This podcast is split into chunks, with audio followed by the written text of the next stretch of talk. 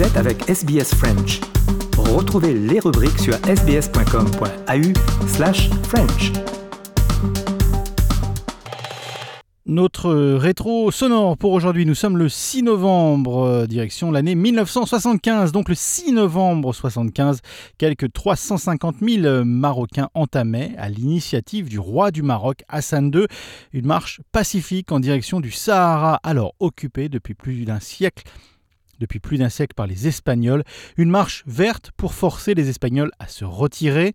Dans les décennies qui ont suivi, la question du Sahara occidental reste brûlante avec d'un côté les Marocains et d'autre les Sahraouis du front Polisario soutenus par l'Algérie.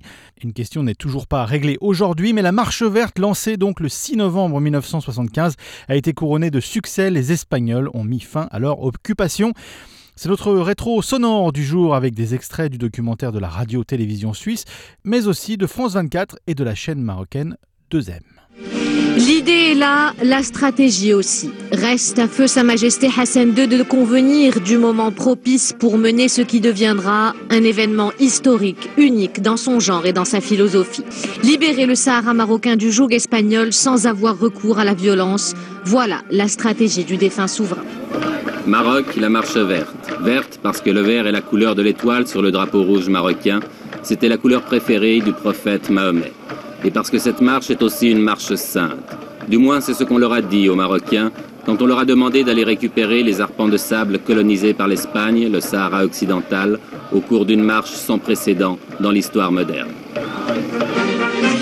Le peuple marocain répond avec enthousiasme à cet appel. 350 000 volontaires, dont 10% de femmes, armées du Coran et du drapeau marocain, participent à cette formidable marche populaire. Un homme a eu l'idée de cette marche, à moins que quelqu'un la lui ait suggérée. Une idée politiquement géniale, même si on peut la critiquer. Il a 46 ans, c'est le roi du Maroc, Hassan II. Avec la marche verte, Hassan II espère gagner sur tous les plans, faire oublier les problèmes intérieurs, se réconcilier avec son opposition, même de gauche, et surtout ressouder le peuple marocain dans un immense élan de nationalisme. On dit qu'il joue sa couronne dans cette opération et c'est vrai qu'elle n'est pas sans risque. La tension dans cette région du Maghreb est montée dangereusement et justement, le secrétaire général des Nations Unies, M. Kurt Waldheim, était venu ce jour-là pour en discuter avec le roi. Mais au-delà des coulisses de la diplomatie, la marche verte a été lancée. L'armée et la police, l'administration civile contribuent à sa réalisation. C'est presque la totalité des moyens de transport du pays qui ont été mobilisés, trains, autocars et camions rassemblés à Marrakech, devenue la capitale du grand départ. L'avenir du Sahara occidental, un territoire grand comme cinq fois la France, désertique, au sous-sol riche. En 1975, l'ancienne colonie espagnole est partagée à Madrid entre le Maroc et la Mauritanie. Hassan II veut en faire une province de son pays, malgré les maquisards du Front Polisario qui veulent, eux, l'indépendance. Grâce à une série de murs de défense, grâce à une marche verte de 350 000 Marocains, grâce à un corps expéditionnaire estimé à 100 000 hommes, Rabat réussit à contenir les maquisards en dehors du Sahara utile et à reprendre l'exploitation des mines d'un phosphate riche en uranium. Le roi avait demandé 350 000 volontaires. Ils ont été presque le double à s'inscrire.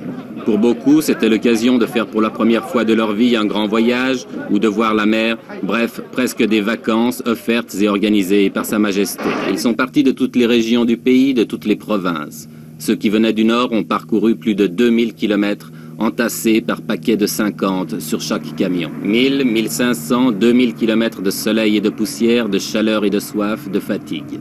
Mais tout a été prévu, sans doute depuis plusieurs mois, malgré le caractère spontané que le Maroc a voulu donner à cette manifestation.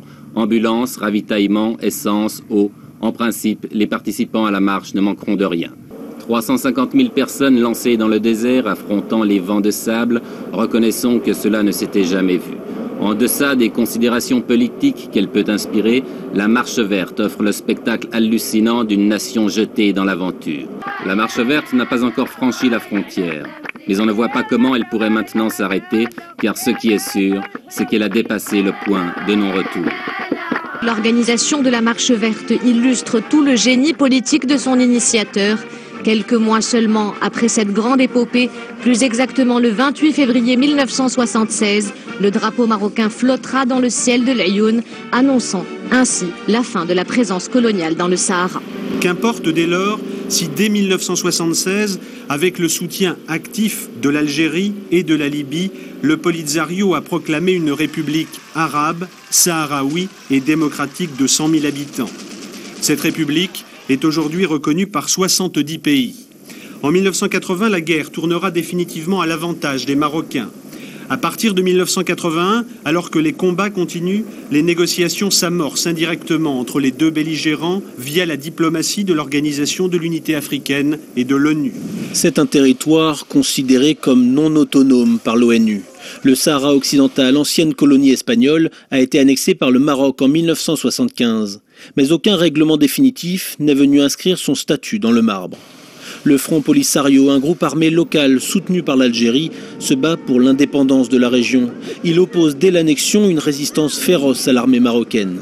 Ces affrontements ont poussé Rabat à construire une barrière défensive dans les années 80, un mur de 2700 km de long qui divise de facto la région. Il faut attendre 1991 pour obtenir un cessez-le-feu soutenu par une mission de la paix de l'ONU. Les Nations Unies appellent à l'organisation d'un référendum pour définir l'avenir du pays.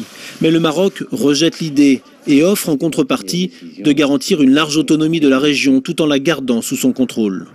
Les négociations stagnent et Rabat accuse à plusieurs reprises l'ONU de se ranger du côté du Front Polisario. En décembre 2020, Donald Trump, alors président des États-Unis, est allé à l'encontre du statu quo diplomatique et a officiellement reconnu la souveraineté marocaine sur le territoire toujours disputé qu'est le Sahara occidental. Une reconnaissance offerte en échange d'une reprise des relations entre le Maroc et Israël. SBS en français. Partagez nos rubriques sur Facebook. Et donnez-nous votre opinion. Téléchargez l'émission avec l'application SBS Radio. Écoutez en direct ou à la demande. Répondez à nos sondages et laissez-nous un message. Le téléchargement est gratuit dans l'App Store ou sur Google Play.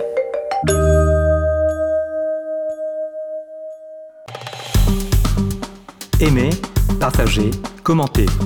Suivez-nous sur facebook.com slash sbsfrench.